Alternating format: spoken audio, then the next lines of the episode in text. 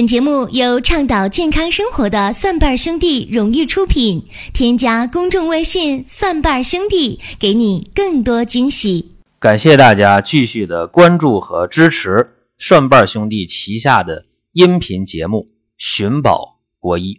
今天我们的话题是睡眠有奥秘。其实，经常听《寻宝国医》的朋友都知道。听这个节目的出发点和落脚点就是求医不折腾。的确啊，求医问药的过程当中非常非常的折磨人。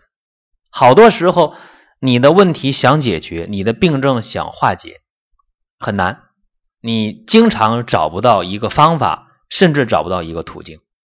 至于说走弯路的，那就不用多说了。睡眠障碍，我们说失眠的、睡不着觉的，或者是垃圾睡眠的，这大有人在吧？可是你知道睡眠当中究竟隐含着什么样的奥秘吗？这个大家往往是不了解呀。你连奥秘都不了解，你还想去让你的睡眠好起来？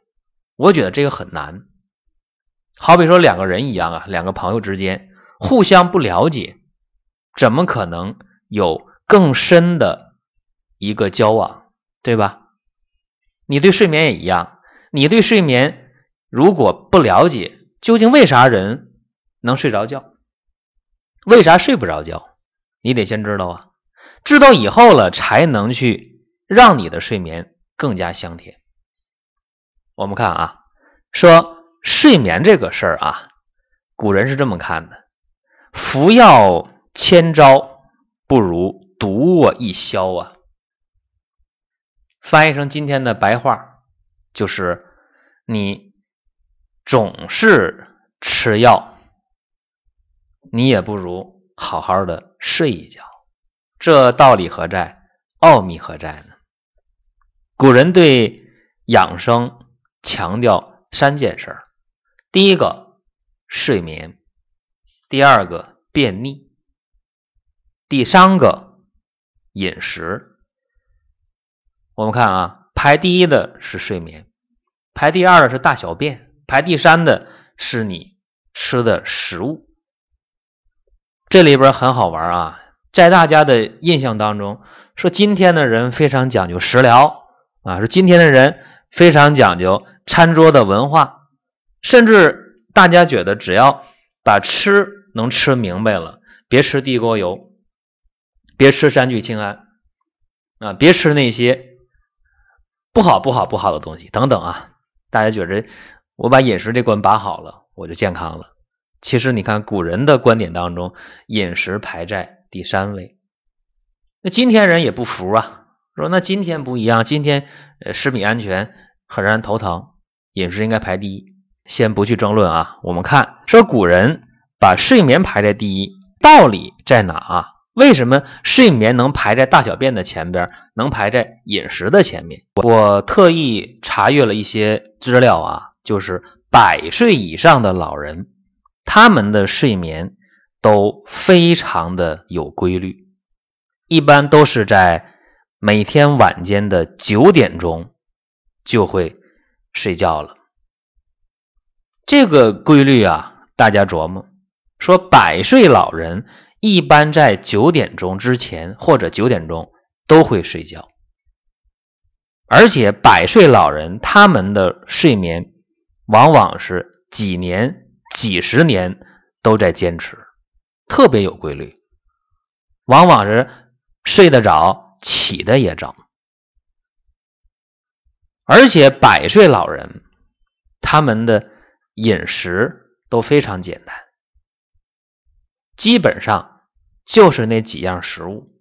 有人认为百岁老人会在吃上特别下功夫，其实不是这样的。往往爱吃的东西就那几样，翻过来调过去的吃，但是从来不吃过量啊，不吃多，七八分饱足矣了。而且百岁老人。他们的大小便也非常有规律，定时登厕，每天早间五点到七点排大便，非常规律。排小便也是每天都是固定的，大概这个量啊，一千五百到两千毫升。所以你看，凡是长寿之人，他的规律性是非常强的，尤其是这个睡眠，雷打不动，九点来钟睡觉了。人生活在天地之间，你必须要顺应自然。有年轻人不服气啊，我很多的听众以前也交流过，他说我们年轻人拼命在工作，拼命在赚钱养家，拼命在发展事业，我们哪可能那么早睡眠呢？也有年轻人讲说，晚上九点十点，夜生活刚刚开始，我们得喝两杯。我们得唱几首。那么大家注意啊，如果说大家能够到农村、到乡下去住上几天，你会有很多感悟。我在夏天的时候在农村住了一段时间，晚上啊，你听那个庄稼地里面，你能听到咔咔咔的这个声音，为啥呀？因为。地里的庄稼正在拔节一节一节往上长啊，咔咔咔的声音。那白天你能听得到吗？你听不到。这个夜间呢，我告诉大家，对于植物来讲非常重要。你包括那个夜来香，你包括仙人球、仙人掌开花，它通通是在晚间开花啊。很多花都晚间开，庄稼晚上拔节白天不拔节为啥？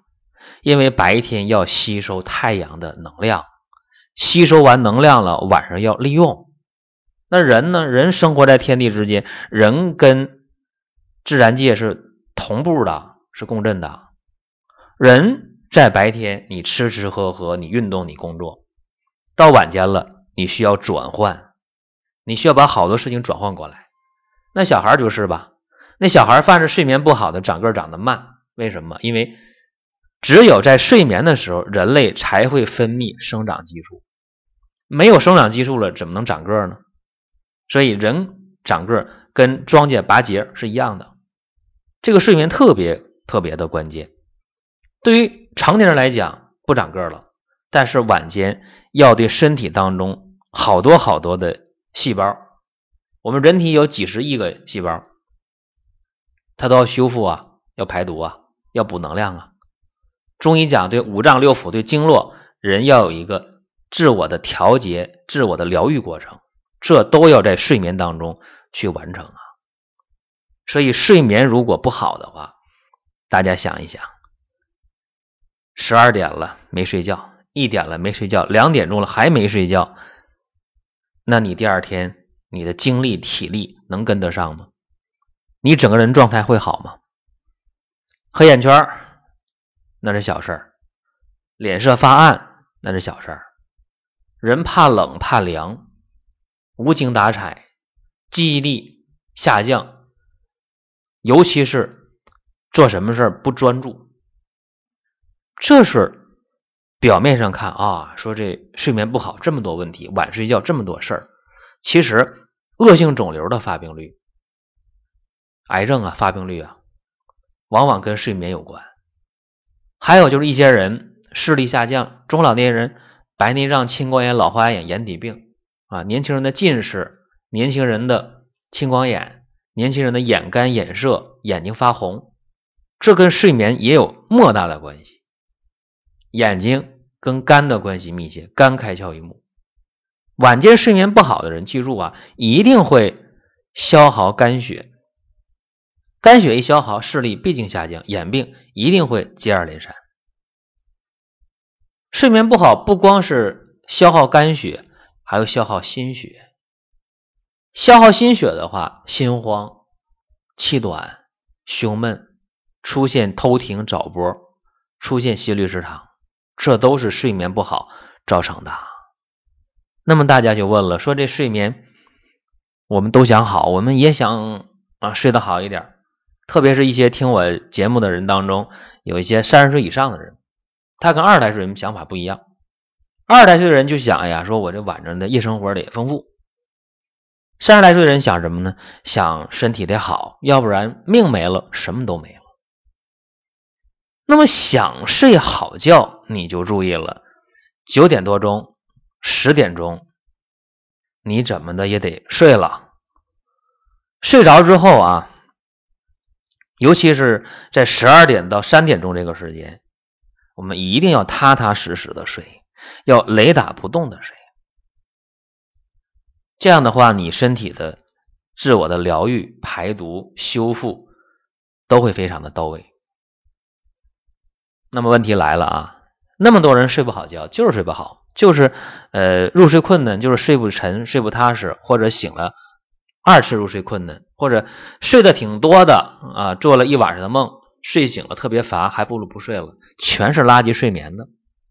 这些人也问过我说，那我们已经在睡觉前热水泡脚了，为什么还是睡不好觉，还是失眠，还是垃圾睡眠？还是睡得特别差呢？请问各位啊，你睡觉前用热水洗脚的话，是不是汗出的太多了？注意啊，热水洗脚的话，泡脚微微出汗就行了。你出一身透汗，你不会睡好的。记住啊，那样的话心跳会加快，体内缺水，那不行。还有一个，我强调一下啊，就是这个睡眠的枕头。啊，睡眠的枕头问题，有人说高枕无忧，甚至有人说那个枕头越高越解乏。我接触一个病号，在去年的冬天，我接触一个老人家，呃，六十九，不是六九六十八啊，记不住了，一个老先生，他就是常年用特别高的枕头睡觉，结果去年。冬天的时候，他出现了胸以下没有知觉啊，胸以下没有知觉，送到医院来，哎，我一看，嗯，都不用做检查，你什么 CT 呀、磁共振的可以不做，我都知道，他一定是出现了颈托，有腰托吧？哎，有颈托，就是颈椎间盘脱出了。这病咋来的？就是枕头太高造成的，造成了截瘫呢。这是比较重的，因为枕头高造成的后果。还有轻的，手麻呀，眼睛胀啊，视力下降啊，头晕呐，脚走路发飘啊，心慌啊，血压升高啊。有的时候好多事儿都跟颈椎有关。跟你睡眠的枕头有关。其实这个睡觉的时候，这枕头啊，有一拳高就可以了。怎么叫一拳高呢？如果你仰卧的时候，把枕头放好，用手一压，另一个手跟枕头比比高矮，有一拳头高就够用了。那大家会问啊，说那如果我侧卧位呢，枕头多高呢？对吧？那肯定不一样。啊，仰卧位、侧位枕头高度肯定不一样。如果大家出差的话，住五星级的酒店，或者说一些四星级的酒店，也可能有。就是你发现酒店的枕头好几个，五星级酒店枕头起码有三个啊。呃，一个是侧卧位的，一个是仰卧位的，还有一个是放在小腿下面，让你腿解乏的，促进。下肢静脉回流的，所以你看这枕头啊，高矮是有说法的。枕头用好了，颈肩部的肌肉群是放松的，是不累的、不僵直的、不硬的。当然，颈椎保护的也好。可是问题又来了，我们普通人家可能准备好几个枕头吗？你家有三口人，一个人三个枕头好了，你家枕头就九个，往哪儿放啊？所以我们普通人。家这个枕头啊，你可以准备那个荞麦皮的。有人说那几孔几孔的枕头好不好？嗯，也可能好，但是大多数不太好。你可以用荞麦枕，然后睡觉的时候啊，如果你仰卧的时候，你就把那个枕头啊，用手把那荞麦壳推一下，弄出个挖坑来，这时候呢，一躺，哎，正好后脑勺放挖坑里边，多出那个棱放在颈肩部位，一托就可以了。你说那我翻身侧卧，哎，那你就再重新的调一下枕头里的荞麦壳。唯一的标准是什么？就是你躺着的时候，你的脖子、你的颈椎、你的肩膀不累不乏，正好放松就可以了。所以高枕无忧这个说法其实没有什么道理，相反有害。再一个事儿，我们得说，想让睡眠好的话呀，睡觉的姿势很重要。现在我们很多人那睡觉的时候根本就没法看了啊，可能是俯卧位，肚皮向下；可能是仰卧位，可能是说不上来某一个造型，他就睡了啊。其实中国古代啊强调卧如弓，说你卧着睡觉的时候像一张弓一样，往往是要求右侧卧位，右腿呢。屈曲位，左腿呢伸直，并且右手托着头，左胳膊呢伸直，放在左腿上。这个造型呢像一张弓一样，说卧如弓。这个睡眠的姿势，它不豪气，而且会促进人的大脑。从兴奋转为抑制，那大脑不那么活跃了，睡眠当然就好了。这个方法现在通过验证啊，说用这个右侧卧位的这个姿势睡觉，然后监测呼吸、血压、心跳、脉搏，哎，监测脑电波，发现啊，确实比别的造型、比别的姿势睡得要好。哎，这个就是硬道理。另一个我想说一下，毕竟入秋了啊。这睡觉的时候有一个事儿得说，每年秋天的时候或者冬天的时候啊，都有一些人睡一觉醒了，哎，嘴歪了，眼睛斜了，流口水了，经常有这样的事儿。或者睡一觉醒了不行，头疼啊，疼的厉害。这个民间老百姓说：“哎呦，你受风了啊，口眼歪斜，你受风了，你头疼。”那这个风。从哪儿来的？记住啊！有人讲说，那我家里边我这门窗都关着呢，啊，为什么我睡一觉醒了我还会受风？你记住，你家里边外边的房门、防盗门你可能关了，但是你卧室的门如果不关的话，你一样受风。你记住，什么叫风啊？我们说刮台风、刮龙卷风，那叫风。风是什么？风是气流的运动，对吧？气流动起来不就是风吗？如果说我们再具体来讲，就是温差就会导致风。啥叫温差？太平洋上空形成一个什么热带气旋，遇到一股冷空气，咵形成一个龙卷风，对吧？有冷有热，冷热对流。如果你睡觉的卧室的门没关，或者开了一个缝。你注意了，你这个卧室可能是南向的，可能是北向的。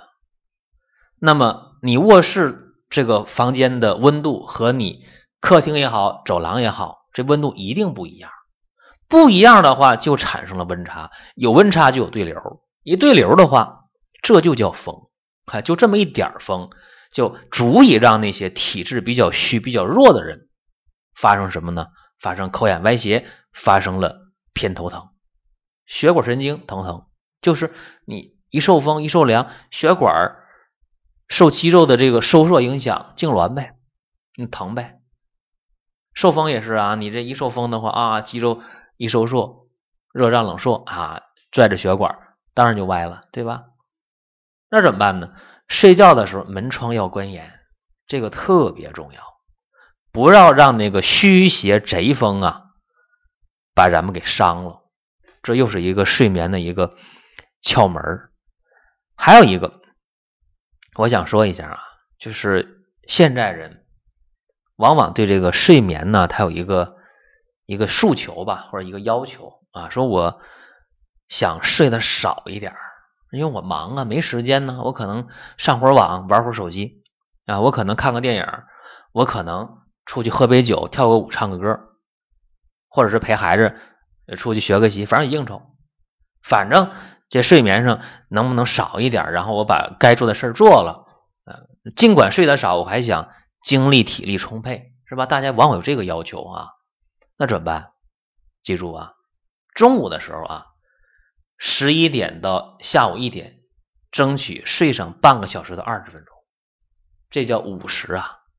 在一个夜里的十一点到一点钟，你必须要在深睡眠当中，这叫子时。把子时和午时的觉睡明白了，这叫什么？叫睡子午觉。睡这个子午觉啊，对人体的好处太多了，这个大家就个人去慢慢的体会。讲到这儿，可能有人问了，说你提供这么多睡觉的知识、常识甚至方法。那么能不能给我出个主意啊？我就是睡不踏实，我就入睡困难，我就睡不着觉，我就梦多，我就睡醒了不解乏，我就是二次入睡困难，去趟卫生间再回来睡不着了，怎么办？安眠药安定吃了不太管用，加量吃也不太管用，怎么办？其实这个时候呢，我往往想告诉大家，我有一个方法非常非常灵啊，这个方法呢叫甜梦汤。啊，甜梦汤，这是我一个患者，在前些年，呃，经过我的帮助以后，他睡眠好了，然后他给我起的名，说这个这个方子干脆叫叫甜梦汤得了啊，这个特别有效，所以今天我把这个方法和大家也分享一下啊。甜梦汤的组成是这样的：人参、麦冬、茯神、远志、酸枣仁。这必须捣碎啊！酸枣仁、当归、白芍、莲子心儿各用十克，加生姜两片，大枣六枚，煎水代茶饮。千万别在睡觉前喝，那样的话还睡不睡觉啊？喝那么多水，平时喝啊。还有人讲说这个方法我可以试啊，泡脚呢也可以试，呃，枕头呢也可以调整。睡眠的知识也可以卧如弓啊，睡觉呢也会注意门窗关严，但是我还睡不着，有没有？有，大有人在。一些顽固性失眠的人啊，我告诉大家，这个时候你先把我说这些方法放一放。为啥？你得是急则治其标了，缓则治其本。你现在都已经长期睡眠那么差，你的当务之急就是赶紧睡个好觉。那怎么办呢？记住。让你的脑神经从兴奋转为抑制，就能睡好。大家说那是不是安定啊？加劲安定啊？呃，不是，那个太霸道了，那个劲儿太大。大家不妨试一下美通宁啊，这个成分非常安全，大家可以回复啊美通宁去了解。好了，今天咱们讲这么多，下一期给大家讲治疗牙疼不容易。好了，再会。本节目由倡导健康生活的蒜瓣兄弟荣誉出品。添加公众微信“蒜瓣兄弟”，给你更多惊喜。